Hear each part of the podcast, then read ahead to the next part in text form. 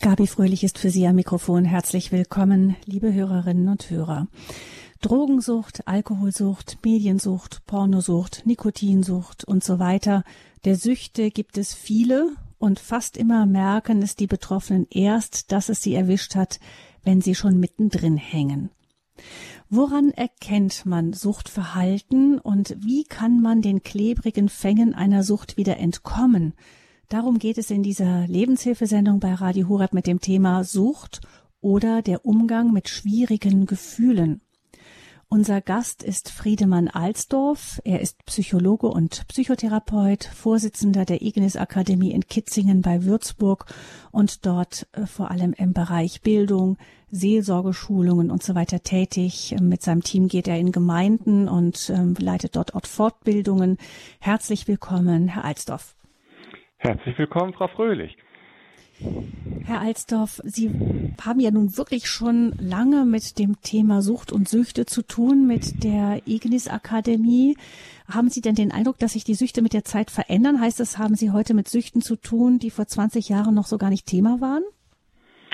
Definitiv. Also was in den letzten 20 Jahren massiv dazugekommen ist, was man äh, früher noch gar nicht im Blick hatte, sind die ganzen Online-Süchte. Also hm. äh, ja, alles, was über den PC geht, Online-Spielen, Online-Pornografie, Online-Chatten, um mal so die drei wichtigsten Richtungen zu nennen. Hm.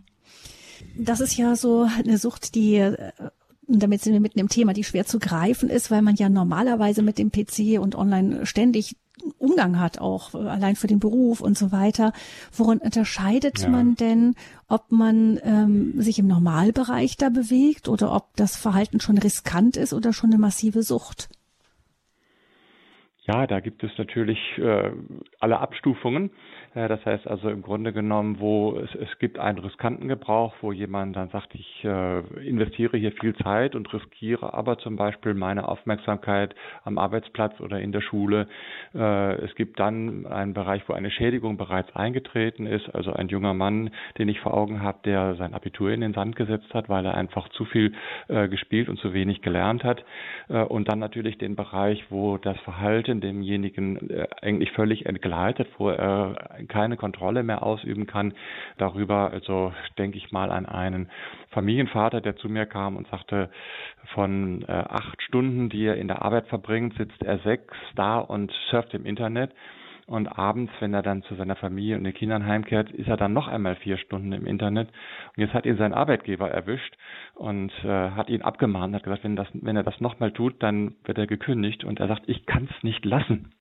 Und da würde man natürlich ganz klar von einer äh, Abhängigkeit oder einem, äh, einer Sucht äh, sprechen. Ja beeinträchtigte Kontrolle. Es wird immer zunehmend priorisiert, das Verhalten, und es wird dann fortgesetzt trotz bekannter Probleme. Das sind so die drei Kernkriterien äh, eines süchtigen Verhaltens. Also man, man merkt, da ähm, ich, ich weiß, ich sehe ein, es wäre besser, wenn ich es lassen würde, aber ich krieg's gar nicht mehr hin. Also ich habe das, das ich kann, genau. kann, mich da nicht mehr steuern. Dann nicht, da gibt es, da gibt es Automatismen, die sich im Gehirn bilden. Also das kann man auch nachweisen. Da hat die Hirnforschung große Fortschritte gemacht. Man spricht von der neuronalen Bahnung. Das heißt also, äh, hier wird wirklich eine Funktionsveränderung des Gehirns über die Zeit angelegt, äh, sodass dann die Person automatisch in ein bestimmtes Verhalten äh, rutscht, wenn sie sich nicht mit aller Kraft dagegen wehrt. Und das ist schwer, das den ganzen Tag über dann äh, aufrechtzuerhalten. Ja. Hm. Also es gibt eine, zunächst einmal, das halten wir fest, ein Verhalten, das riskant ist. Ähm, da bewegt man sich schon im Grenzbereich und dann irgendwann ist es so weit, dass man es nicht mehr kontrollieren kann. Dann ist man mhm. schon in der Sucht drin. Ähm, sagen wir, solange man nicht süchtig ist, ist dann alles in Ordnung? Naja, also äh, das riskante Verhalten wird ja dann diagnostiziert, wenn jemand noch nicht süchtig ist. Also äh, wenn mhm. jemand im Prinzip noch aufhören könnte, äh, aber äh, er begibt sich ja über dieses riskante Verhalten genau in diesen Bereich, wo dann eine Sucht sich entwickelt. Und das Problem ist tatsächlich, dass dann dieser Übergang von dem, wo ich die Kontrolle noch habe und wo ich sie verloren habe, für den Betroffenen selber nicht merkbar ist. Da leuchtet keine rote Lampe auf, sondern das geht schleichend. Äh, und eigentlich ist der Betroffene der Letzte, der merkt, dass etwas nicht mehr stimmt. Die Umgebung, die äh, wird eigentlich früher schon aufmerksam, sagt, da haut doch was nicht mehr hin. Und der andere sagt, ich kann doch noch jederzeit aufhören, ich will bloß nicht. Aber da täuscht mhm. man sich dann irgendwann und da geht es eben doch nicht mehr, ja. Hm. Es gibt ja Suchtmittel, ähm, die sind vom ersten Schritt an, vom ersten Moment an schädlich. Ähm, gerade bei den Drogen, bei den harten Drogen, da gibt es ja manche die einmal genommen und dann ist schon ist man schon geliefert. Und hm, Heroin ähm, zum Beispiel. Oder, hm. hm. oder oder man nimmt äh, oder wenn man denkt zum Beispiel Pornografie oder anderes, das ist ähm, da wird man wahrscheinlich sagen, da ist schon der erste Schritt schwierig und bei anderen ist ein wenig Konsum ja an sich nicht schädlich, da geht es nur um das rechte Maß. Wie kann man, das wo unterscheidet man richtig. da? Ja, äh, da wird man, also jetzt zum Beispiel beim, beim Alkohol, äh, ist es so, dass natürlich die meisten Leute alkoholmäßig konsumieren, ohne damit ein Problem zu bekommen oder sich zu schädigen. Mm, man äh, hat beim Alkohol sehr intensiv geforscht und da hat man mittlerweile auch Grenzwerte in Zahlen. Das heißt also, ein risikoarmer Konsum liegt für Frauen unter einer kleinen Stange Bier, also 0,3 Liter oder unter einem Achtel Liter Wein. Äh, für Männer unter der doppelten Menge, also zwei kleinen Stangen Bier oder ein Viertel Liter Wein. Alles, was darüber ist, gilt dann bereits als riskanter Konsum. Das heißt, man fängt sich dann äh, mit großer Wahrscheinlichkeit dann irgendwann eine Leberüberlastung ein, äh, andere gesundheitliche Probleme wie frühzeitige Demenz oder ähnliches. Also das ist mittlerweile sehr gut erforscht. Also pro Tag ist das dann? Pro Tag, genau, bei zwei bis drei Abstinenztagen pro Woche, wo man gar nicht trinken sollte. Äh, das sind die mhm, also Kriterien, also die die mhm. Bundeszentrale für gesundheitliche Aufklärung benennt für einen risikoarmen oder eben darüber riskanten Alkoholkonsum. Also jeden Tag drei Gläser, größere Gläser Wein. Ähm, ist dann definitiv ist zu viel. Zu viel. Ja. Mhm. ja, drei kleine Gläser Wein ist für eine Frau schon definitiv zu viel, ja, pro Tag. Wenn man dann feststellt, also wir haben jetzt einmal das äh, Verhalten im Risikobereich, dann wo schon langsam eine Schädigung eintritt und dann kommt der Kontrollverlust und die Abhängigkeit in Schritten und beim Risikoverhalten sollte die Alarmlampe schon anfangen äh, zu leuchten. Ähm, mhm. Sie haben aber gesagt, das Problem ist, äh, der Betroffene merkt es meistens als letzter. Wie ja. das mit den Angehörigen ist, denjenigen, die mit äh, Suchtkranken zu tun haben und wo es auch Co-Abhängigkeiten gibt. Das wird das Thema in der morgigen Lebenshilfesendung sein. Das werden wir morgen also nochmal eigens vertiefen. Da geht es dann eben mehr um die Angehörigen. Jetzt ja. gucken wir auf die betroffene Person heute stärker. Ähm, ja. ja, was ist denn meistens so der Moment, wo man merkt, so und jetzt, ähm, jetzt äh, kann ich mir nichts mehr vormachen? Das ist sehr, sehr unterschiedlich. Das heißt also, äh, es gibt Leute, die wachen auf, wenn äh, sie zum Beispiel äh, bei einer Führerscheinkontrolle erwischt werden und dann pusten müssen. es gibt Leute, da muss noch viel mehr passieren, dass sie in, in ein Delirium kommen oder sonst etwas. Also das ist tatsächlich die, die Schmerzschwelle ist da sehr unterschiedlich und auch die Fähigkeit, negative Folgen des eigenen Verhaltens zu verdrängen. Irgendwann kommt dieser Punkt natürlich äh, bei vielen. Man hofft, dass es nicht äh, erst dann kommt, wenn bereits eine bleibende Schädigung eingetreten ist. Und da ist jetzt tatsächlich auch möglich für äh, ein Umfeld, Menschen aufmerksam zu machen, zu warnen. Dazu werden wir morgen dann auch noch was hören. Ja. Was jedenfalls, wenn, wenn man das merkt, hier habe ich ein Problem, dann braucht es eigentlich zwei Kernelemente. Man äh, muss auf der einen Seite einen radikalen Stopp finden. Das heißt also, äh, wenn äh, im Grunde genommen, dass das, dass das Verhalten unterbrochen wird, was man bisher getan hat, äh, damit diese neuronale Bahn im Gehirn sich auch wieder abbauen kann, das Gehirn sich wieder normalisiert. Äh, und das andere ist, man muss natürlich auch für das, wofür das Suchtverhalten gestanden ist, also die Sehnsucht, das, was man sich gewünscht hat, äh, über dieses Suchtverhalten, dafür braucht man einen äh, gesunden Ersatz. Das ist jetzt schon der erste Schritt, das ist kurz zusammengefasst, welche Schritte man gehen muss, wenn man mal drin hängt und wo man, wie man rauskommt. Das heißt, wir gucken vielleicht mal, ähm, ganz kurz erst einmal an, was sind denn, warum wird man überhaupt erst süchtig? Ich meine, das ist ja die Frage, die Sie dann, wenn Sie Menschen in Therapie haben, auch eben behandeln. Mhm, mhm. Also es stehen ja dahinter Sehnsüchte. Ich, das Suchtverhalten oder mein Suchtmittel, das gibt mir ja etwas. Das gibt mir Entspannung äh, oder das gibt mir Power äh, oder das schickt mich auf eine Fantasiereise. Also äh, das können ja jetzt äh, chemische Substanzen sein oder das kann zum Beispiel auch der Computer sein äh, oder andere Verhaltenssüchte. Äh, und da hat man tatsächlich festgestellt, es gibt so drei Hauptrichtungen. Das sind Befriedigungssüchte, Erregungssüchte und Fantasiesüchte. Wenn, wenn wir mal an Befriedigungssüchte denken, da geht es der Person darum, äh, tiefenentspannt zu sein, ganz glücklich, ganz zufrieden, ozeanische Gefühle, ähm, äh, wie das gestillte Kind an der Brust seiner Mutter oder vielleicht noch weiter zurück wie das Embryo im Mutterleib, so in der warmen Soße, äh, ohne Bedürfnisse. Äh, und das kann man erreichen, indem man natürlich sich äh, besäuft oder indem man Heroin spritzt äh, oder an Lösungsmittel schnüffelt oder ähnliches. Ich sag mal, aus einer, aus einer positiven positiven Perspektive ist ja dies auch eine Sehnsucht nach Frieden, die Gott in unser Herz legt. Also gerade diese Ruhe inmitten von Stress oder Stresssituationen, äh, die brauchen wir ja auch äh, denke ich mal an Psalm 23, Vers 5, du bereitest vor mir einen Tisch im Angesicht meiner Feinde. Da stehen die Feinde herum und bedrohen mich und Gott sagt, jetzt setz dich erstmal, iss mal, ja, äh, ich, ich halte dich schon im Schach, ja. Und das brauchen wir und danach sehnen wir uns, ja. Und dann ist im Grunde die Sucht äh, ein, eine Sackgasse oder ein, ein, ein Fehlweg, in dem ich versuche, das zu finden, was Gott mir auf anderem Wege geben möchte. Und dann muss man im Grunde mit der als Seelsorger mit der Person sagen, okay, welche Wege führen denn dich zu Ruhe, zu Entspannung, zu Wärme, zu Geborgenheit, ja? Können das äh, bewusste Auszeiten sein im Alltag oder äh, mal Gott zu danken oder einfach sich in eine Decke kuscheln, warm baden, äh, Körperkontakt, ruhige Musik hören, also jetzt mal Johann Sebastian Bach oder Barock. Das sind alles so entspannende Dinge, mit denen man äh, dieses Bedürfnis, was ja berechtigt ist, auch befriedigen kann. Und das ist das sind Hilfen, die man geben muss und auch geben kann. Das heißt, das eine ist, man schaut, was, äh, also was steckt für eine Ursehnsucht, die eine gute Sehnsucht ist hinter der Sucht. Ist ja auch spannend im Deutschen, ja. wenn man das Sehnen rausstreicht, bleibt die Sucht übrig. Ist ja auch, ja. Ähm, genau, äh, in der deutschen Sprache eigentlich ähm, ganz spannend. Ähm, vielleicht sagen Sie aber noch kurz, Herr Alsdorf, was passiert im Gehirn bei einer Sucht?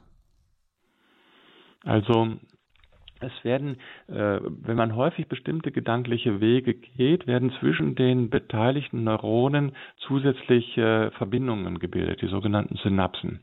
Äh, und das lässt sich tatsächlich auch nachweisen. Äh, durch diese zusätzlichen Synapsen wird die Datenübertragung beschleunigt und automatisiert.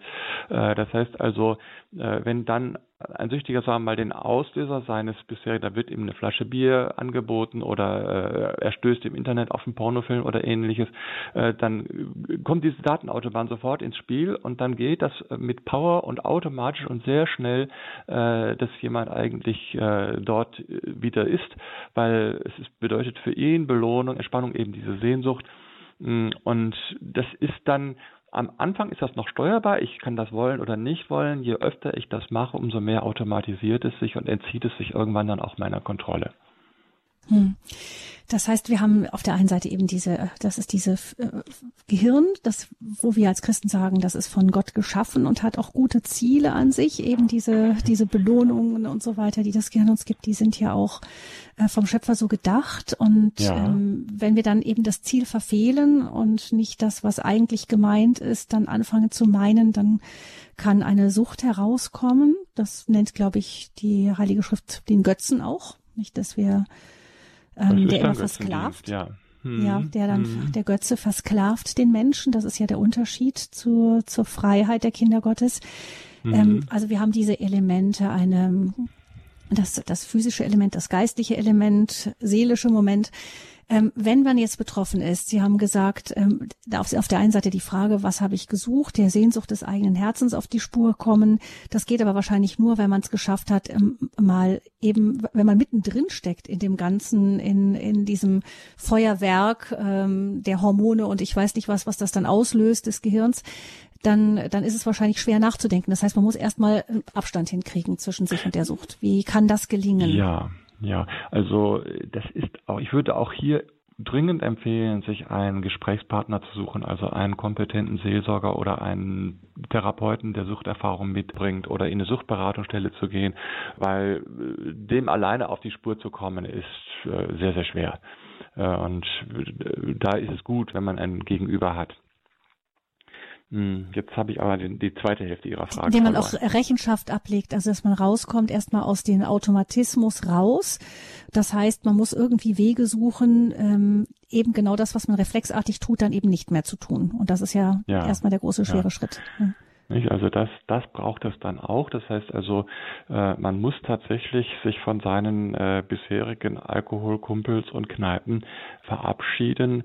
Man muss einen Weg finden, wenn man jetzt zum Beispiel pornosüchtig war, zu sagen, ich trenne mich von den äh, Filmen und Bildern, die ich mir gespeichert habe. Äh, ich stelle meinen Computer an einen äh, für andere Mitbewohner sichtbaren Ort, sodass erkennbar ist, was ich mache und so weiter. Also das sind alles Schritte, äh, die ich machen muss, um tatsächlich einen Schnitt hinzubekommen zu meinem bisherigen Verhalten. Das macht übrigens andere Süchte wie zum Beispiel Essstörung oder Arbeitssucht äh, fast noch ein bisschen anspruchsvoller zu handeln, weil man mhm. da nicht völlig abstinent werden kann, ja, mhm. äh, und trotzdem in einen neuen Umgang äh, mit der gleichen, mit dem gleichen Verhalten hineinkommen muss. Also der erste Schritt ist die Erkenntnis, der zweite Schritt ist eine Entscheidung, ich will da raus. Ja. Und dass man sich Hilfe sucht, um, ähm, um ja, genau, entweder das richtige Maß zu finden, bei Arbeit zum Beispiel, oder um wie ähm, vielleicht bei Alkohol dann in dem Fall einfach mal einen kompletten Abstand hinzulegen. Ja, und eben zu wirklich auch die Demo zu haben, zu sagen, äh, ich will daraus, aber ich muss das nicht alleine schaffen. Ich brauche hier, ich, ich nehme hier auch Hilfe in Anspruch, die es auch gibt. Äh, und das ist ja auch wichtig und gut so. Und ähm, wo sind dann die großen Tücken auf dem Weg? Wo kommen die Hauptschwierigkeiten? Ja, also die, äh, die, die Herausforderung ist natürlich schon mal die Frage nach der, nach der Motivationsentwicklung. Also hier ist auch wieder sehr intensiv geforscht worden, welche Stadien durchläuft denn ein äh, Suchtmittelkonsument oder eine, eine süchtige Person in seiner Motivation und äh, je nach Stadium braucht es unterschiedliche Hilfen. Also das erste Stadium ist klassischerweise das der Sorglosigkeit äh, oder man bagatellisiert alles und sagt, das ist überhaupt kein Problem. Äh, meine Frau hat nur das Problem äh, mit meinem Bier, nicht ich mm, und ich habe das alles im Griff und das ist alles in Ordnung, was ich da mache oder auch das gleiche mit Internet oder sonstigen Dingen, ja. Und dann käme als nächstes Stadium dann das, äh, dieses Stadium des Bewusstwerdens. Doch, ich erkenne, das ist irgendwie nicht so toll, was ich da jetzt mache. Äh, bin aber nicht bereit, etwas daran zu ändern. Also ich schiebe das immer noch weg und oder ich traue es mir nicht zu oder was auch immer, ja. Mm, und dann als drittes ist dann tatsächlich die aktive Handlung. Ich mache jetzt etwas. Ich, ich verändere etwas. Ich suche mir Hilfe und so weiter. Ja, ich, ich äh, steige jetzt aus aus meinen bisherigen Muster. Äh, und dann kommt man eben typischerweise in die unzufriedene Abstinenz, ja, weil äh, es fehlt ja einem dann der Tröster in allen Lebenslagen, man hat das Neue noch nicht gefunden. Das heißt, dann muss man in die vierte Phase übergehen, das ist die Phase der Aufrechterhaltung, äh, wo ich das dann über Jahre hinweg durchhalte und wo es dann darum geht, dabei wieder eine hundertprozentige Lebensqualität zu erobern, das heißt also in die zufriedene Abstinenz zu kommen und zu sagen, das, was mir mein Suchtverhalten früher gegeben hat, das finde ich jetzt auf anderen Wege und zwar sogar deutlich besser als bisher äh, und ich bin sehr zufrieden mit dem, wie mein Leben jetzt aussieht und brauche das nicht mehr, was ich dort früher, äh, ohne dass ich vorher nicht leben konnte. Hm. Und jede, jede dieser Phasen braucht unterschiedliche Hilfen. Also ich brauche einen Menschen, der in der Sorglosigkeit ist, äh, nicht zu erzählen, welche Strategien kannst du anwenden, um aus der Sucht rauszukommen. Das will er gar nicht hören. Das äh, interessiert ihn auch nicht. Ja? umgekehrt jemanden, der wirklich in die aktive Handlung bereits geht, den brauche ich auch gar nicht groß zu motivieren. Der will was verändern. Der braucht dann Strategien, wie ich es denn mache, ja, wie, wie ich denn rauskomme aus diesen Automatismen. Was ich mir ähm, besonders schwer vorstelle und was man auch immer wieder erlebt, was äh, dann ähm, extrem demotiviert ist, wenn man es mal geschafft hat, über eine Zeit lang zum Beispiel nicht zu rauchen und dann ein Rückfall kommt, dann hat man das Gefühl, es hat eh alles nichts gebracht, die ganze Anstrengung war umsonst. Ja, das ist, das ist äh, ein Trugschluss. Das hat man früher tatsächlich gedacht, auch in der Suchthilfe und hat auch so kommuniziert, bloß kein Rückfall, sondern alles äh, umsonst. Nein, das ist nicht so. All das, was man sich erarbeitet hat, das ist noch vorhanden. Und insbesondere, wenn dieser Rückfall nicht lange ist, sondern äh, noch unterhalb des bisherigen Konsumniveaus geblieben ist, äh, dann ist das eigentlich eine Chance zu lernen und zu sagen, okay, an dieser oder jenen Stelle bin ich in Gefahr. Äh, ich kann mir jetzt mit einem, äh, mit einer Vertrauensperson Person darüber unterhalten und überlegen, was mache ich denn, wenn sowas wieder passiert, ja? Äh, und dann kann man sehr gut an das anknüpfen, was man bereits gemacht hat. Man macht das bis dahin, dass man heutzutage auch Rückfallverträge schließt in der Suchttherapie. Das heißt also, dass man wirklich mit Leuten vereinbart, wenn ich einen Rückfall habe, was tue ich dann? Erstens, zweitens, drittens, ich kontaktiere meine Vertrauensperson. Meine Vertrauensperson wird mir keine Vorwürfe machen, sondern sie wird mit mir die Gründe besprechen und überlegen, wie ich da jetzt beim nächsten Mal besser durchkomme. Äh, und das erleichtert die Sache sehr. Es ist relativ normal, dass es Rückfälle gibt. Man darf sich davon nicht entmutigen lassen. Hm. Gucken wir vielleicht nochmal auf diesen ersten Moment, ähm, weil ich mir vorstellen kann, dass jetzt bei denjenigen, die zuhören, mancher denkt, ja, mein Mann oder meine Frau hat dieses Problem und will es einfach nicht sehen und ich sehe das eigentlich schon ganz lange, aber sobald mhm. ich das Thema auch nur antippe, äh, wird der andere furchtbar wütend. Ähm, wie ja. geht man mit jemandem um? Jetzt mal ein kurzer Vorgriff auf das, was wir morgen vielleicht noch besser vertiefen werden, wenn wir auch schauen, ob es da nicht Strukturen der Co-Abhängigkeit auch geben könnte, aber mal ganz kurz vorgegriffen, wie geht man mit jemandem um, der in dieser Phase der Sorglosigkeit festhängt und sich einfach was vormacht? Ja, also zum einen braucht es eine tragfähige Beziehung. Das ist unerlässlich. Wenn ich also ohne eine tragfähige Beziehung jemanden konfrontiere, dann hat der mich zum letzten Mal aufgesucht. Äh, wenn man jetzt äh, Angehöriger ist, dann äh, gehe ich mal davon aus, dass diese tragfähige Beziehung da wäre. Da ist dann schon wichtig, dass man Feedback gibt. Sag mal, Folgendes nehme ich wahr. Ich mache mir Sorgen. Ich leide selber unter diesem Verhalten. Ich schilde dir mal, was es für mich bedeutet. So, und es gibt Hilfe. Äh, dort und dort könntest du dich hinwenden. Äh, wenn du das möchtest, unterstütze ich dich. Äh, die Entscheidung muss dann beim Betroffenen bleiben. Ja, es ist äh, Fremdmotivation nützt da im Grunde genommen nicht so viel. Aber man kann natürlich als, als Angehöriger dann auch sagen, okay, wenn du nichts machst, überlege ich mir Schritte für mich selber, wie ich aus dieser Belastung wieder herauskomme. Das kann ja sehr unterschiedlich sein sodass man einfach versucht, klare Verhältnisse zu schaffen. Aber das ist, wie gesagt, eher ein Thema noch für morgen. Mm, das äh, als, als Therapeut, sage ich mal, äh, geht es für mich dann eher darum, äh, wenn solch eine Person kommt in diesem Stadium, wo sie überhaupt sich noch nicht auseinandersetzt, äh, nach, nach Veränderungsmotiven zu fragen, sagen, was möchtest du denn ändern? Du möchtest dein Trinkverhalten nicht ändern oder deinen Pornokonsum. Was, was möchtest du denn ändern? Wo möchtest du vielleicht etwas äh, neu haben in deinem Leben? Welche Unterstützung bräuchtest du? Äh, und vielleicht einmal dort anzusetzen und äh, dann merkt die Person unterwegs, dass ihr das andere ja noch viel schlimmer im Weg steht. Ja, also mhm. solche Schritte kann man dann tun. Eben morgen sicher nochmal eine spannende Sendung, weil ähm, das Türkische ist ja oft daran, dass man als Angehöriger dann vielleicht auch mit Schuldgefühle hat. Sei man, hat man Eltern als Eltern ein Kind, das irgendwie süchtig ist. Das Schuldgefühl, ich habe nicht alles richtig gemacht und muss es irgendwie wieder gut machen. Oder als Ehepartner vielleicht das Gefühl, mein Mann muss so unglücklich sein mit mir, dass er eben zu diesem oder jenem Suchtmittel greift oder meine Frau. Also insofern auch das ist ein eigener Weg der Angehörigen, den wir morgen nochmal ja. genauer in den Blick nehmen. Gucken wir jetzt mal auf die Person selber nochmal, die süchtig Und ist. Ähm, ich, ich sag mal, ich ja. sag mal ganz kurz, da würde ich tatsächlich, auch wenn wir nachher Fragen beantworten, äh, darum bitten, dass solche Fragen, was mache ich denn als Angehöriger, äh, dass die eher für morgen vertagt werden. Oder ich ja, würde genau, sie dann vertagen, ja. Äh, mhm. Und dass wir tatsächlich eher sagen, was mach, was kann ich denn als Betroffener tun? Mhm. Mhm. Weil wir dann morgen eben nochmal erstmal so die Grundstrategien der Angehörigen auch erstmal kompakt darstellen werden. Ähm, jetzt mhm. nochmal zu demjenigen, der selber süchtig ist. Wir gehen davon aus, er hat es gemerkt, er äh, will etwas tun. Ich meine, der Klassiker ist eigentlich das Rauchen. Man weiß irgendwann mal, Rauchen ist schädlich.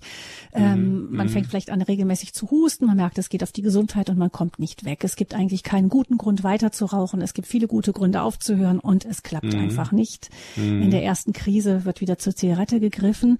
Und mhm. da merkt man dann halt irgendwo, ähm, ja, das heißt mal, dieses, diese zwei Seelen schlagen in meiner Brust. Auf der einen Seite, ja. ich möchte gerne aufhören, auf der anderen Seite möchte ich dann aber offensichtlich doch nicht wirklich gut genug oder was anderes will doch dabei bleiben. Und da ja. steht man dann in diesem inneren Kampf. Wie geht man genau. mit dieser inneren Gespaltenheit um?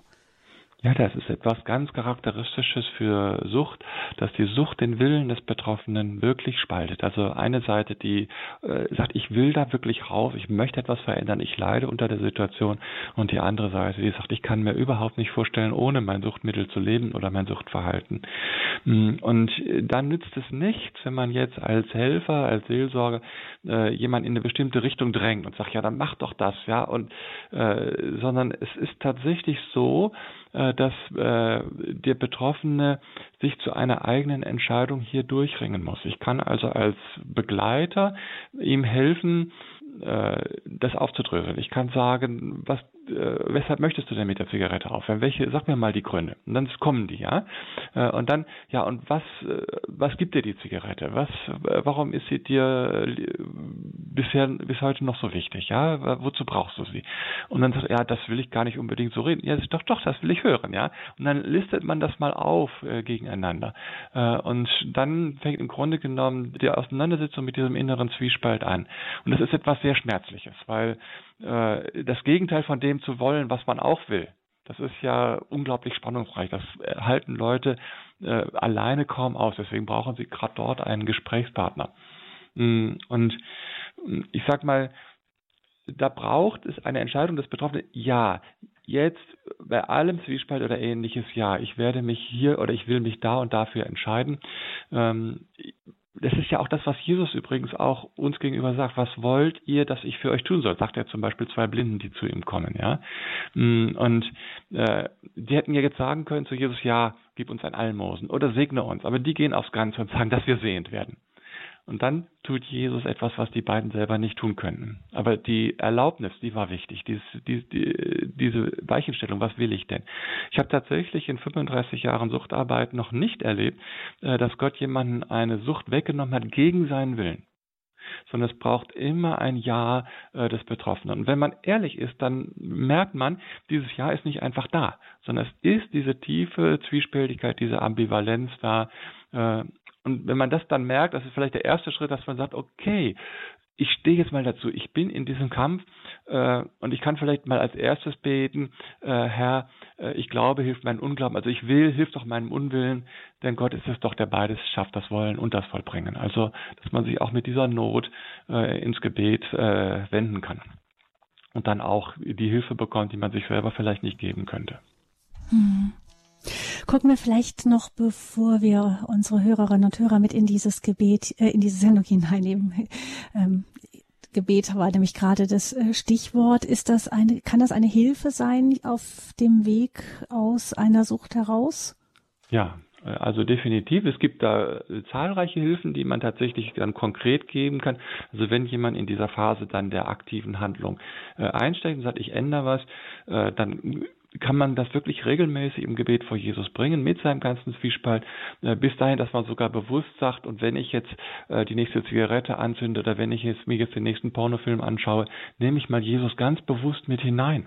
Ja, und unterhalte mich mit ihm über das, was ich da gerade mache, ja.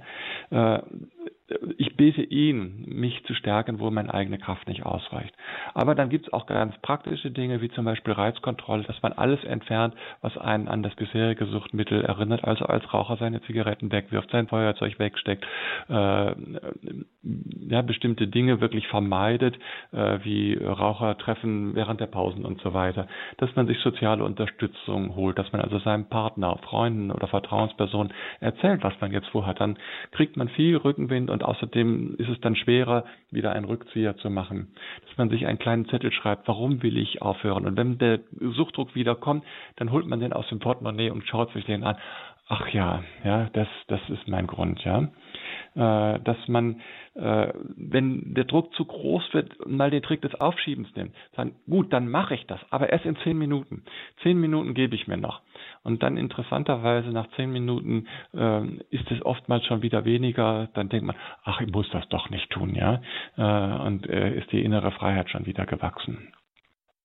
Oder mal ganz bewusst Nein sagen zu üben, das kann man dann auch in Rollenspielen tun. Also jemand bietet mir mein Lieblingssuchtmittel an, meine Droge oder ähnliches. Äh, und wie sage ich jetzt Nein? Äh, das hilft natürlich ungemein, das dann im Alltag auch umzusetzen. Also es gibt verschiedene Strategien, die helfen können, aus einer Sucht wieder rauszukommen. Und dann ähm, ganz zum Schluss eine der Vorbereitungen kann es helfen, eben die Momente, wo man immer wieder zu dem Suchtmittel gegriffen hat, genau in den Blick zu bekommen, sich mental darauf einzustellen, dass die wiederkommen. das werden ja. und dann im Geiste schon sozusagen die Weichen in eine andere Richtung lenken, sagen, wenn mir das und das passiert, dann werde ich nicht zu der Zigarette oder auf diesen Knopf auf dem Computer drücken, sondern ich werde in diesem Moment etwas anderes tun. Ja, das, das mache ich dann auch mit äh, den Leuten, die zu mir kommen. Ich lege dann so eine Wenn-Dann-Liste an und sage, was sind die typischen Suchtauslöser? Also, wenn ich im Stress bin, dann. Ja, was kann ich dann machen? Äh, ich kann meine Lieblings-CD hören, ich kann ein Kaugummi kauen, ich kann mal kurz den Raum verlassen und tief durchatmen, äh, ich kann mal kurz ins Gebet gehen oder was auch immer. Und die schreibe ich mir dann richtig hin auf diese Wenn-Dann-Liste. Und wenn die Situation eintritt und mir nur noch mein Suchtverhalten, dann kann ich mir auch wieder diese Liste vorlegen und sagen, ach, das habe ich ja noch als Alternativen aufgeschrieben, jetzt fällt es mir wieder ein, jetzt mache ich das auch, ja. Äh, und das ist ja keine unendliche Liste. Es gibt im Grunde, sagen wir mal, klassische Auslöser, die wissen die Person auch. Das, das sind vielleicht fünf, sechs Dinge, die unter dem Wenn kommen und dann sollte man bei dem Dann vielleicht pro Fall drei, vier Alternativen aufschreiben, damit kommt man schon weiter. Die Sucht wie kann man sie in den Griff bekommen? Wie kann man mit den schwierigen Gefühlen, die mit Sucht zu tun haben, in einer guten Weise umgehen lernen? Das ist das Thema hier in dieser Lebenshilfesendung bei Radio Hureb mit dem Psychologen und Psychotherapeuten, dem Vorsitzenden der Ignis Akademie in der Nähe von Würzburg, Friedemann Alsdorf.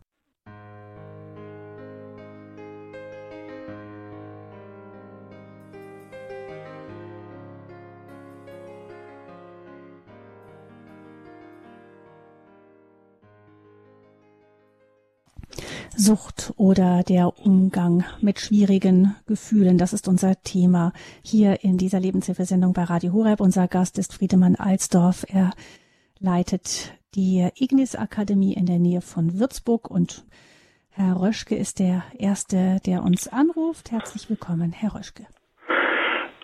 Also bin ich jetzt noch hier im Leitung oder so ist die Leitung jetzt leiser geworden? Sie hatten von etwas deutlicher, lauter gesprochen. Ich, ich höre Sie gut, Herr Waschke. Okay, ja gut. Jetzt habe ich Ihre Stimme auch wieder zurückgehört.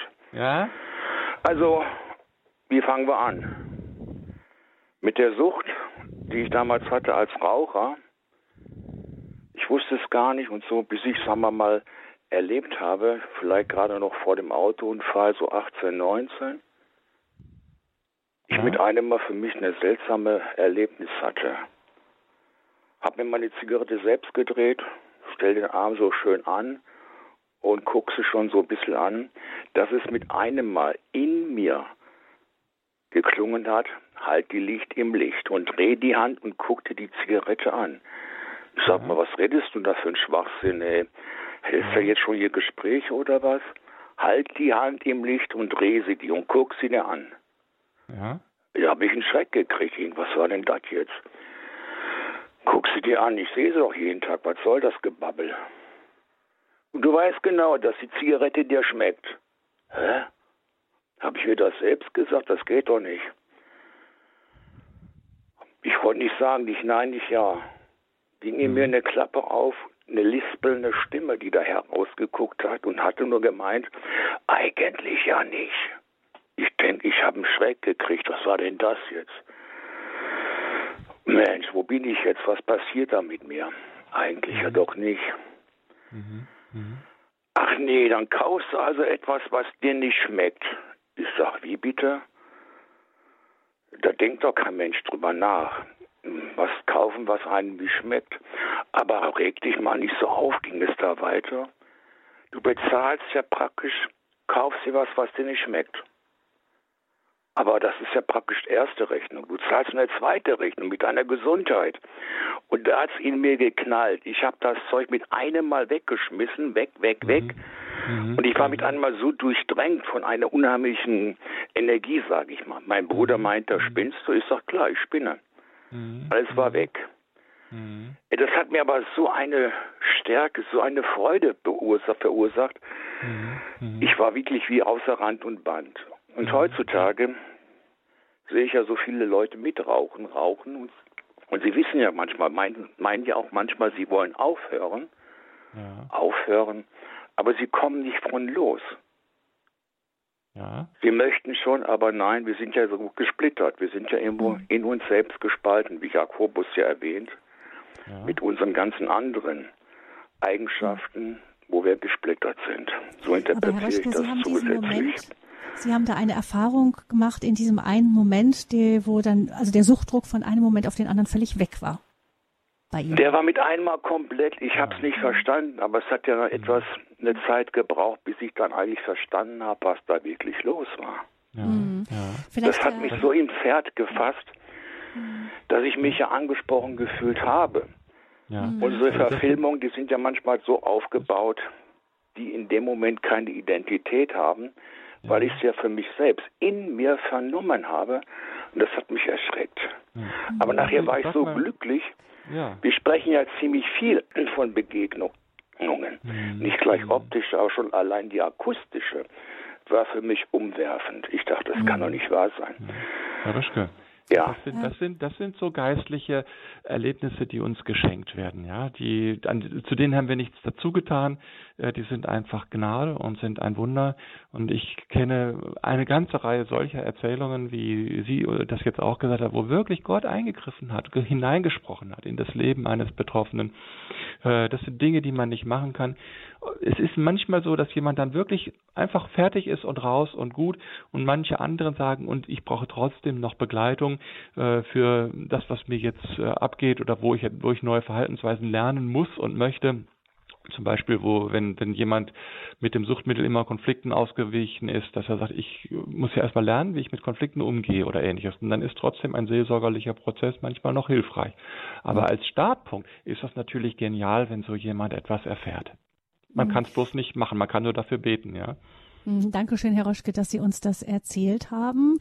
Ähm, Herr Alsdorf, aber Sie würden sagen, so sowas kommt vor, das kenne ich auch, dass jemand so einen ja. Moment erlebt, aber der, der übliche Weg ist doch der, äh, dass man mitarbeitet, aufgerufen ist, wirklich mitzuarbeiten, um rauszukommen aus der Sucht. Ja, es ist der übliche Weg, wobei, was Herr Röschke sagt, gar nicht mal so, so furchtbar selten ist. Also ich habe mhm. da tatsächlich äh, jetzt spontan mindestens zehn Leute vor Augen, äh, die so etwas erlebt haben, ja. Hm. Danke, mhm. dass Sie uns das erzählt haben, Herr Röschke. Alles Gute Ihnen und dann kommen wir zu einer nächsten Hörerin, die uns anonym anruft. Herzlich willkommen. Ja, grüß Gott. Und zwar, ich möchte meinen Namen nicht nennen, aber ich habe eine ja. Frage. Ich hatte mit Alkohol Probleme ja. und habe Hagiotherapie gemacht und das hat mir wunderbar geholfen. Habe es natürlich auch immer wieder bei der Anbietung hingebracht vor den Herrn. Aber ja. was ich jetzt immer wieder, immer wieder mal einen Rückfall habe, ist, dass mein Mann, äh, ja, solange er mich unterstützt hat und auch nichts getrunken hat, war das wirklich wunderbar überhaupt, wenn wir wo in Gesellschaft waren. Ja. Aber er sagt, das kannst du mir nicht vorschreiben, jetzt will er nicht mehr und dann trinke ich doch hin und wieder was und das artet halt dann bei mir aus, dass ich nicht mehr aufhöre. Ah, und äh, ich mhm. wäre einfach unendlich dankbar, wenn er auch äh, nichts mehr sagt, er hat es im Griff, manchmal trinkt er auch viel zu viel, aber dann sagt er wieder, schau, ich habe es ja im Griff, ich habe es ja im Griff, ich habe nur so und so viel getrunken und das mhm. ist halt jetzt eine sehr schwierige Sache. Ich, ich bringe es immer wieder vor den Herrn, aber es fällt mir wahnsinnig schwer. Also es ist einfach, es geht jetzt generell darum, um die Unterstützung des Partners. Genau. Das kann schwer jemand nachvollziehen, wie das für mich ist, wenn der Mann ja. trinkt. Wir haben auch viele schöne Stunden gemeinsam gehabt, wo wir was getrunken haben. Und es ist ja. ja, nicht so, dass, dass ich getrunken habe, nur weil ich trinken möchte. Mir schmeckt der Glas Wein ein gutes wahnsinnig. Hm, das ist hm. der Genuss auch. Es hm, ist nicht, nicht hm, äh, ja. so das Trinken alleine, sondern der Genuss. Also ich fange ich fang mal bei ich fange mal bei dem an, was Sie jetzt geschildert haben. Sie sagen, Sie waren, Sie hatten einmal ein Alkoholproblem, sind davon losgekommen äh, und jetzt äh, im Grunde genommen verführt oder ja mit initiiert durch Ihren Mann fangen sie dann ab und zu wieder an und dann merken sie, sie finden die Grenze nicht. Sie trinken dann viel zu viel und das ist etwas sehr Typisches. Das heißt, im Grunde genommen äh, wird jetzt dieses alte, äh, dieses alte Suchtmuster, das wird wieder reaktiviert. Mm, und das ist eine sehr, sehr gefährliche Geschichte. Das heißt, äh, bleiben Sie auf diesem Weg, äh, ist tatsächlich die Gefahr groß, dass sich das alte Suchtverhalten wieder etablieren kann. Äh, denn das Gehirn äh, vergisst das alte Muster nie vollständig. Äh, es ist wie eine Sprache, die wir nicht gebraucht haben, die wir verlernt haben. Also ich habe als Schüler mal Russisch gelernt, ich habe das nie gebraucht. Aber wenn ich jetzt nach Russland reisen müsste, würde ich es wahrscheinlich viel schneller lernen als jemand, der es noch nie gehabt hat. Mm, und so ist es mit dem Alkoholkonsum auch. Das heißt, wenn Sie jetzt dort sich wieder hineinbegeben, ist die Gefahr, äh, dass das alte neuronale Muster im Gehirn wieder aufgebaut wird. Ich verstehe Ihre Sorge, die Sie da äußern, sehr gut. Tatsächlich könnte Ihr Mann Sie da äh, unterstützen. Äh, mir scheint, wie Sie schildern, dass auch Ihr Mann ein Problem hat, zumindest mit einem riskanten Alkoholkonsum. Hm, ich glaube, äh, Sie sollten in einem, in einem nüchternen Moment einmal darüber reden, wie Sie das handhaben wollen. Ich bin mir nicht sicher, ob eine Rückkehr zu dem genüsslichen Glaser, was Ihnen vor Augen steht, was Sie auch kennen, ob das so ohne weiteres möglich ist. Eventuell müsste man tatsächlich miteinander vereinbaren, äh, dass der Mann sagt, wenn ich trinke, dann trinke ich das alleine äh, und äh, verzichte auf die Gemeinschaft und Sie nehmen sich die Zeit dann fürs Gebet oder für etwas anderes Schönes, was Ihre Sehnsucht im Grunde genommen stillt. Hm. Also das wäre meine, mein, meine Sicht. Hm. Man muss hab auf hab acht sein, wenn man mal einer Sucht entkommen ist. Das geht nicht wieder so zurück wie ganz vor der Sucht, sondern leider, man bleibt. man sagt ja immer einmal süchtig immer. Nee, heißt es ja auch einmal Alkoholiker immer Alkoholiker heißt es bei den ähm, anonymen Alkoholikern, wenn ich es richtig weiß. Man muss einfach damit rechnen, dass diese Suchtdruck äh, wiederkommt ja, das heißt, damit muss man rechnen. Vielleicht kann natürlich auch unsere Hörerin ihrem Mann auch genau das sagen, was Sie am Anfang der Sendung gesagt haben, dass einfach Alkohol in sehr viel geringerer Menge für Sie schon einfach problematisch ist, als es für ihn als Mann ist. Ja, ja, und natürlich gilt es jetzt auch die eigene Ambivalenz anzuschauen und zu sagen, wie möchte ich angesichts dieser Gefahr für mich persönlich entscheiden. Also die eigene Verantwortung so gut es geht wahrzunehmen und aus der Opferrolle rauszukommen.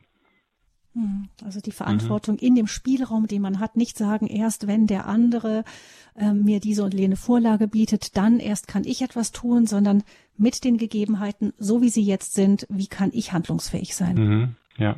Mhm. Gut, danke schön für Ihren Anruf. Wir wünschen Ihnen ja. Gottes Segen für Ihren Weg und dann mhm. kommen wir zu unserem nächsten Hörer oder Hörerin. Das kann ich jetzt nicht erkennen, ebenfalls anonym. Ja, ich glaube, ich bin die Nächste. Ja, ähm, ich nenne mich mal Raffaele. Ähm, ja, ich höre Sie. Das ist einer, einer meiner Vornamen. Ich habe diese Sendung eben zufällig, zufällig gibt es ja nicht eingeschaltet und hatte das Gefühl sofort, ich bin betroffen. Das finde ich äh, ganz spannend. Ich habe keine offensichtliche Sucht und trotzdem habe ich Suchtsymptome und habe mit Suchtsymptomen zu tun, die, die extrem sind. Ich bin Kind Nummer vier von sechsen ähm, mhm. und mein Bruder Johannes, der vor mir ist sozusagen, der hat mit Alkoholsucht zu tun. Ich habe mhm. mit einer Sucht zu tun, die hat man, als ich erstmals in einer Klinik war, im Jahr 2000, äh, da war ich in meinen 40ern so, da hat man das Kontakt-Magersucht genannt. In der Adula Klinik in Oberstdorf gab es eine Gruppe, die nannte sich Kontakt-Magersucht. Und mhm. da bin ich eingeordnet worden. Äh, und ich habe gedacht, ich, wieso? Ich habe doch keine Sucht. Ich trinke nicht, ich rauche nicht, kann nichts Stoffliches jedenfalls. Ähm, mhm. Und dann ordnet man mich in so eine seltsame Gruppe ein. Kontakt, Magersucht. Ich bin kontaktfreudig ohne Ende. Aber ja. ich habe in meiner Jugend, vom, also von Klasse 5 bis Klasse, bis zum Abitur, in einem Aktivismus gelebt. Äh, ich hatte das Gefühl, dass ich nur mit diesem Aktivismus hinkriege, genug Zuwendungsenergie zu, zu, äh, zu speichern, okay. ich nenne das jetzt mal so, um ja. mit den unheimlich dicken schwarzen Paket an seelischen Altlasten, was ich in mir trage, irgendwie ja. um das in Schach zu halten. Ich kann das ja. gar nicht anders nennen, in Schach halten. Das heißt also okay. also mörderische Wut, Todesangst, äh, Hass, äh, also solche, ja, diese, hauptsächlich diese, diese Gefühle, um die mhm. in Schach zu halten. Ich habe das damals noch nicht bewusst getan. Als Jugendliche mhm. und bis zum Abitur, das lief unbewusst. Und ich habe auf die Weise irgendwie meinen Hintern gerettet, dass mich diese inneren schlimmen Gefühle alle überfallen hätten. Ich war mhm. zu Hause sozusagen der, der unangenehme Gefühls, also der Gefühlsstaubsauger, was unangenehme Gefühle angeht. Mhm. Ich habe auf mhm. der Gefühlsebene, ich habe den ganzen Kram an mich ran, äh, also oder einfach Staubsauger auf. Ja, ich habe im Grunde ja. nicht auf gleicher Ebene reagiert, sondern bin in den höchsten Turm geistig gestiegen, um mich, um nicht auf dieser Gefühlsebene in einen Hickhack zu kommen und in ein Schlachtfeld. Äh, aber dieses in einem Turm, in einen Turm zu steigen, geistig gesehen, und da sich einzurichten als Leben. Ich habe im Studium angefangen, Träume zu kriegen von hohen Türmen und sowas. Und ich in so einem mhm. hohen Hochhaus und konnte mhm. überhaupt nicht einsortieren, hoch, was ist los? Weil es war so zu meiner Welt geworden. Ich hatte eine mhm. bestimmte Sprache entwickelt, eine bestimmte Gedankenwelt mhm. entwickelt und wusste nicht, dass ich mich davon mit vom Normalen sozusagen unglaublich weit entwickelt, weit weg entfernt habe. Ähm, mhm. Also das ist sehr, sehr komplex. Dann mhm. ist also, also ich sag mal so, ich, ich fasse mal, fass mal so ein bisschen zusammen, was bei mir ankam. Sie waren im Grunde integriert, Sie hatten Freunde, aber Sie waren nicht geborgen. Ich war alles andere als geborgen. Also ich, ne? ich, ich, ich hatte Freunde, ja, hatte ich, hatte ich, genau. Ich war alles andere als geborgen, richtig, genau. Mhm. Äh, das stimmt. Oder theoretisch, ich war behütet, beschützt, aber ich fühlte mich nicht geborgen. Ja, ich habe ja, im genau. Studium, mhm. Äh, also im Übergang von Studium, äh, von, von Abitur, also in, in Übergang zum eigenen Leben, ich bin mit 19 ausgezogen. Äh, also als ich angefangen habe zu studieren, habe ich noch ein halbes Jahr bei meinen, also ein Semester bei meinen Eltern und dann bin ich ausgezogen. Ähm, in diesem Übergang ist eine, eine Beziehung passiert, sage ich mal. Kurz vorm Abitur habe ich einen katholischen Ordenspriester kennengelernt. Besinnungstage äh, meine, meiner Schule, äh, meiner Schulklasse. Äh, zwischen mhm. dem und mir ist, als ich im Studium war, 77 äh, Studentenexerzitien, äh, eine Überschreitung seiner Grenze von ihm aus passiert. Ich war fasziniert von dem Mann, weil der mit Gefühlen umgehen konnte. Äh, und ich hatte das Gefühl, da ist ein Schlüssel für mein Leben. Mit Gefühlen umgehen. Das ist für mich mhm. im Grunde genau das. Und äh, mhm. er hat eine Grenze überschritten. Als ich ihn und seine Nähe gesucht habe, hat er mir unterstellt, ich hätte, mhm. auf, hätte auf ihn als Mann abgesehen und hat mich dann in eine Situation gebracht, wo ich einfach aus innerer emotionaler Abhängigkeit nicht anders konnte äh, als, als in diese Nähe einzuwilligen sozusagen. Und dann kam er von sich aus auf mich zu, kam sozusagen und klopfte an mein Zimmer, als die Tagung vorbei war und so. Äh, und mhm. daraus ist eine Situation, ich, ich bin in eine, äh, also gefühlt subjektiv habe ich ihn geliebt. Und zwar so intensiv, äh, dass ich davon überhaupt nicht, äh, ja, da zwischen ihm und mir ist bei mir Bindung passiert, was meine mhm. Mutter mir nicht mhm. anbieten konnte. Mhm. Ja. Und das ist ja. total schwierig. Ich habe ja. mit 28 Jahren mich aus der Beziehung lösen können und sagen können, ich kann nicht mehr und ich will nicht mehr. Das war für ihn schwierig, aber es, Gott sei Dank. Äh, ich lebe seit dieser wie Beziehung. Konnten, seit, wie konnten Sie das? Ich wollte gerade sagen, wie haben Sie das hingekriegt? Die mich trennen? Ja. Ich, ich habe kapiert, dass dieser Mann, äh, dass diese Beziehung keine Zukunft hat, weil er mit mir nicht gut umgeht, weil er mich benutzt. Äh, okay. Und ich hatte, ich, ich stand zu der Zeit in ganz, ganz schwierigen Verhältnissen als Lehrerin, als äh, junge, anfangende Lehrerin. Und mhm. äh, ich hatte das Gefühl, ich werde in der Schule verheizt. Also der berufliche Gang war sowas von schwer. Okay. Ich musste kämpfen ohne Ende und dann mhm. diese Situation im Hintergrund. Und mhm. ich habe die Gefühle meiner Mutter mit 20 noch, mehr, mehr meine Mutter emotional in mir gespürt als mhm. meine eigenen Gefühle. Das mhm. heißt, Missbrauch hat bereits zu Hause angefangen. Und mhm. zwar, hat, ich weiß nicht. Sie haben dann im Grunde Kontakt gehabt zu Ihren eigenen Grenzen zu ihren Gefühlen und sagen, das will ich nicht mehr. Ja, da war ja im Grunde ein sehr intensives Selbsterleben jetzt auch in dieser Extremsituation. Und das ist natürlich äh, ein ganz hilfreicher Schritt. Ähm, ich hatte damals irgendwie die Kraft, einfach weil ich gesagt habe, ich will, ich will leben, ich will ein gutes ja. Leben. Äh, ja. Und das, ich will mich nicht benutzen lassen.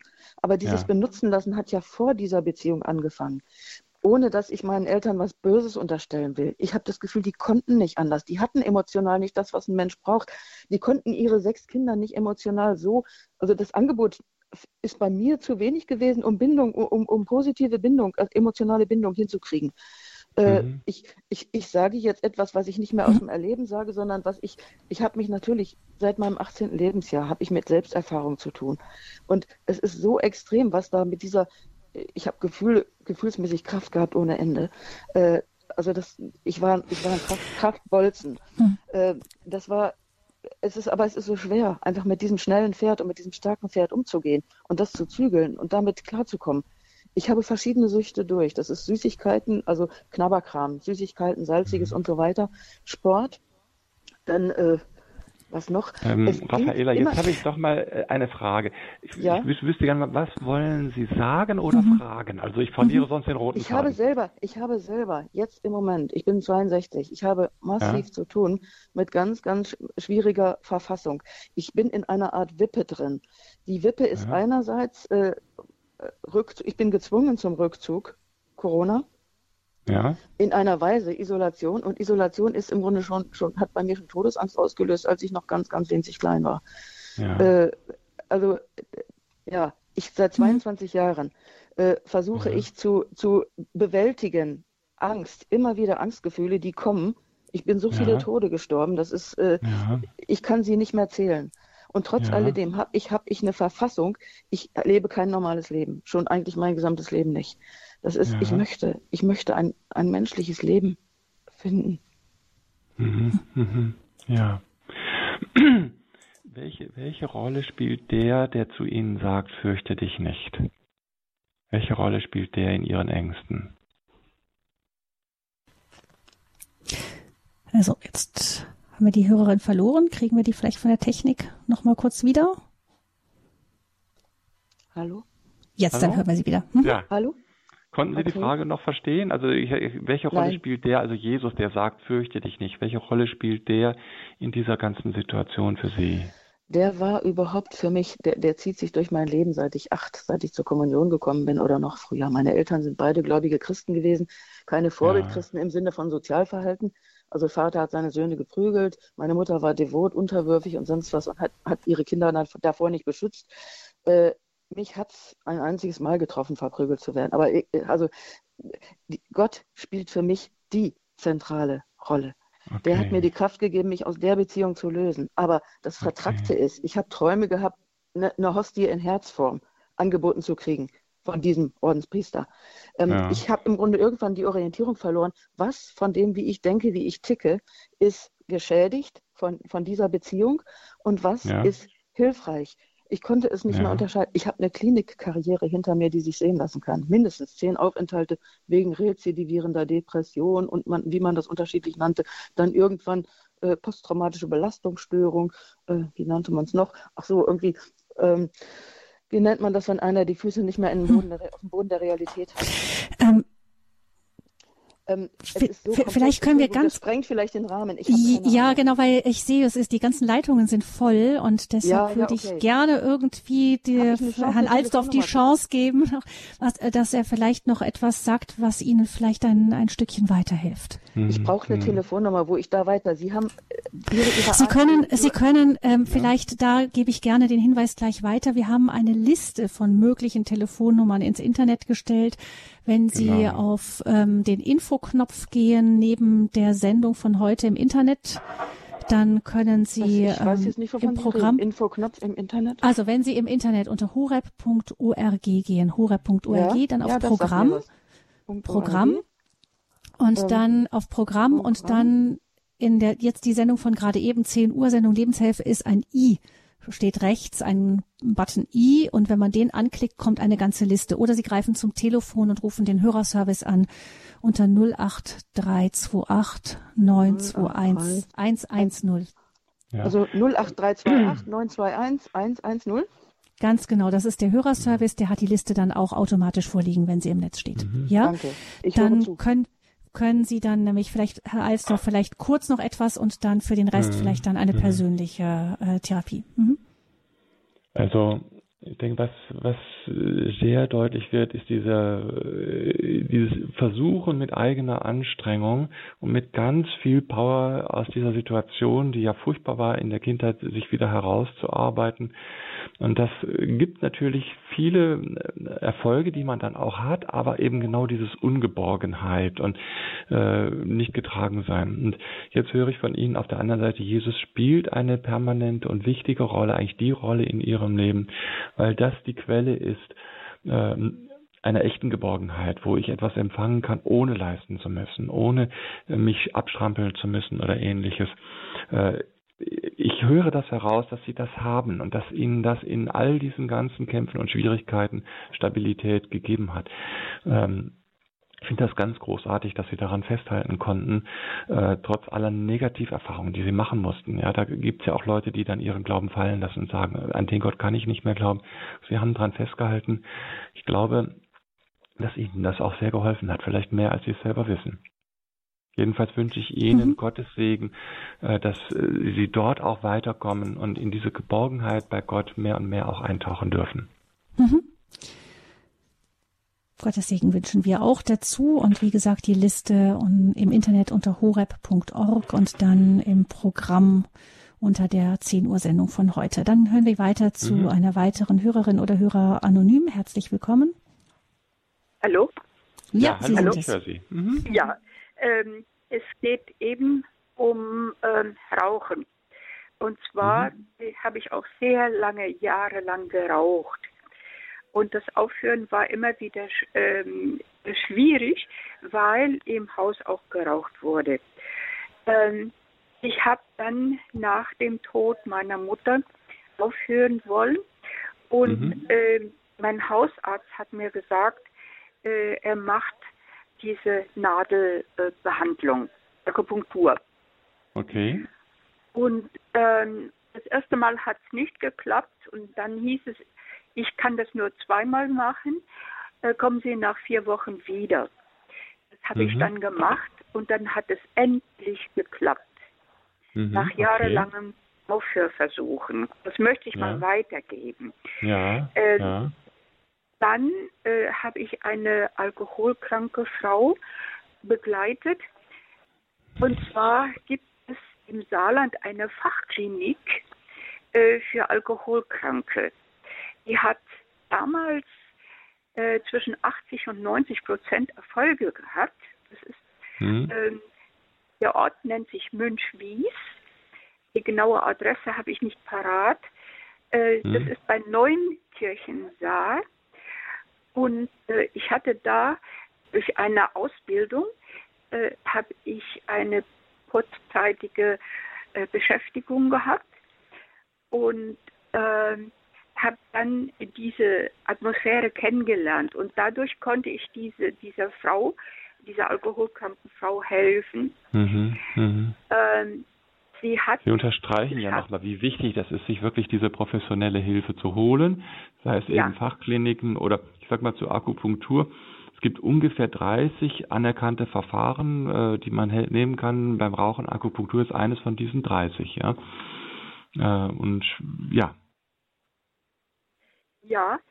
Mhm. Und ähm, also das ist die Möglichkeit, professionelle Hilfe in Anspruch zu nehmen. Mhm. Ja, ich habe mhm. nachgeguckt. Ähm, ganz kurz, Medianklinik ist das richtig? Mediankliniken Münchwies. Äh, wahrscheinlich. Ja. Ja, okay. Mhm. Ähm, ja. Wenn da waren Leute von Hamburg ja. und von München. Mhm. Gut, weil, das habe ich so jetzt mal noch kurz gesagt. Hatten. Vielleicht können wir, ich weiß nicht, ob Sie ähm, erstmal danke für Ihre, für Ihre Tipps, die Sie noch weitergegeben haben. Wenn es, wenn Sie weiter nichts äh, haben, dann würde ich gerne noch eine Hörerin mit reinnehmen. Ja. Ja? Mhm. Ja, Alles klar. ich melde mich mhm. später nochmal. Dankeschön. Mhm. Wiederhören. Und genau, das ist jetzt die letzte Hörerin, die wir hineinnehmen können in diese Sendung. Guten Tag, hallo. Auch anonym, hallo? Ja, guten Morgen. Mhm, guten Morgen. Ja, guten Morgen. Mhm, ja, ich höre Sie. Ähm, für mich, äh, ich beschäftige mich mit dem Thema Suchtverlagerung. Ich ähm, mhm. bin selbst Betroffene, mittlerweile 56 und mhm. äh, mit 49 ähm, ist mir selbst ähm, ist das Thema erst tief eingesunken in mich und mir klar geworden, äh, welche also Karriere man da mitmachen kann, äh, mhm. was gesellschaftlich absolut ähm, gewollt und auch unterstützt wurde. Also ich bin durch den Aktionismus und die Beschäftigung äh, beruflich und Weiterbildung ähm, alleinerziehend ähm, in, in, in, in, ja, in, dieses, in, in eine dieser Süchte äh, reingefallen und habe mich dabei wirklich ausgepowert, körperlich wie, wie psychisch. Ähm, die Sucht hat sich halt eben dann von, von Arbeitssucht, Beschäftigungs-, Bewegungssucht, ähm, Emotionssucht, äh, all das wusste ich nicht. Wie gesagt, ich habe mich mit 49 dann damit beschäftigt und mir wurde mhm. vieles dann wie Schuppen von den Augen und mhm. finde mich halt jetzt äh, mit 56 in einer Situation, wo mir klar wird, ähm, Suche, Gottesferne. Ich bin seit drei Jahren, ähm, also aktiver Radio Horeb, aktive Radio Horeb-Hörerin. Äh, es mhm. hilft mir sehr. Ich merke, äh, mir wird aber auch oder trotzdem bewusst, wie, wie wenig ich die, ähm, den Kontakt zu Gott äh, gepflegt habe. Mir fehlt das Urvertrauen, mir fehlt äh, äh der Schutz, der, halt, der Halt, ähm, all das, was ich wohl unbewusst versucht habe mit Aktivität und ähm, ja, sonstigen Dingen zu äh, kompensieren. Und jetzt stehe mhm. ich vor dieser Frage, ich bin jetzt allein, mein Sohn ist groß, äh, ich, ich bräuchte, um, um, um wirklich zu erfahren, was, was Gemeinschaft, was wahrhafte Gemeinschaft, was wahrhafte Beziehung bedeutet. Menschen, die, die, die mitmachen. Und leider mhm äh, ziehe ich äh, oft Menschen an, die ähnliche Muster äh, unbewusst haben wie ich. Das heißt, es gibt dann wieder gestörte, krankhafte Beziehungen. Äh, das mhm. Umfeld äh, sind Blender, ohne dass ich die jetzt angreifen möchte, aber sind eben unbewusste, leben und äh, ähm, zeigen sich aus ihren Prägungen und, und, und Strukturen und es hilft mir nicht. Und im Moment mhm. suche ich eine Gemeinschaft, wo ich wirklich im christlichen Glauben mal über längere Zeit mit Menschen wohnen könnte, die mich auch begleiten auf dem Weg zum tiefen Urvert also Glauben, wo, wo ich das Urvertrauen vielleicht mal spüren darf oder die Wahrhaftigkeit mhm. spüren darf, weil meine mhm. Seele so verletzt ist, dass sie sehr aggressiv reagiert, sobald ich Menschen oder Umstände mitbekomme, die in mir die Resonanz geben, das ist auch eine Schummelnummer, eine Maske, eine Rolle. Mhm. Mhm. mhm. Das verstehe ich gut, diesen, diesen Wunsch. Solch eine Gemeinschaft zu finden, ist natürlich dann eine, eine Herausforderung. Hm, woran ich jetzt im Moment spontan denke, wenn Sie sagen, ich suche Menschen, die mit mir auf solch einem Weg sich begeben und die, äh, wo ich vielleicht auch was dazu beitragen kann, aufgrund meiner Erfahrung. Äh, es gibt in äh, christlichen Gemeinden dieses Endlich Leben Netzwerk. Äh, da geht es äh, genau auch darum, solche süchtigen Dinge auch miteinander anzuschauen, zu bearbeiten, sich weiterzuentwickeln, sich darüber auszutauschen. Das wäre eine Möglichkeit. Aber es ist natürlich mhm. keine Lebensgemeinschaft, also äh, quasi 24 Stunden, sondern das sind dann Gruppen, die sich einmal pro Woche treffen. Mhm. Aber wenn Sie die suchen, einfach unter www.endlich-leben.net. Ja. Äh, vielleicht finden Sie eine in Ihrer Nähe. Ich, das sind christliche Gruppen. Hm, ich, ich ähm, werde es probieren. Ich habe eine Liste schon, hm. ich arbeite schon mehrere Monate daran, auch von, mhm. habe überlegt, in den Orden zu gehen. Mit 56 ist das nicht mehr so gewollt, habe ich den Eindruck, oder schwierig. Mhm. Ähm, habe aber jetzt eine Schwester gefunden, die ich kontaktieren werde, mal vielleicht für ein Ordensjahr. Also ich muss gucken. Mhm. Ich, also ich würde, ich merke, ich lebe schon sehr im Rückzug. Ich bete hauptsächlich, lebe schon sehr kontemplatives Leben, äh, achte mhm. auf Ernährung, Umwelt äh, und es ist natür natürlich, wenn ich in einem unbewussten Umfeld lebe, sehr anstrengend. Also es kostet mich sehr viel Energie, vor die Tür zu gehen, mitzubekommen, wie ähm, automatisiert, ähm, ja, entfremdet viele Menschen auch durch die, die Handyzeitalter, durch das Internet äh, mit all diesen Themen umgehen, was mich dann immer wieder auch triggert und äh, mich einfach traurig werden lässt und mich in meine Einsamkeit auch wieder zurückzieht. Mit mhm. Gott natürlich, äh, aber wie gesagt, das mhm. Muss ich noch äh, vertiefen. Ja, ja genau. Ich muss leider jetzt ähm, an der Stelle einen Punkt setzen. Ähm, vielen Dank für Ihren Anruf. Wir hoffen, ähm, dass sie weiterkommen auf ihrer Suche, sich einfach Schritt für Schritt führen lassen. Es gibt ja auch eben auch in Gemeinschaften manchmal die Möglichkeit, einfach mal so eine Zeit zu sein, ohne gleich äh, ganz Mitglied zu werden. Vielleicht kann das tatsächlich ein Schritt sein. Ähm, sie finden Infos unter noch einmal www.horeb.org in der ähm, unter dem Programm von Radio Horeb Infofeld der Sendung von heute 10 Uhr. Vielen Dank, Herr Alsdorf, für die heutige Sendung. Wie gesagt, morgen geht es Gern weiter geschehen. mit den Angehörigen und den Co-Abhängigkeiten. Gabi Fröhlich verabschiedet sich gerne bis dahin. Ähm, bleiben Sie gerne weiter dran hier bei Radio Horeb.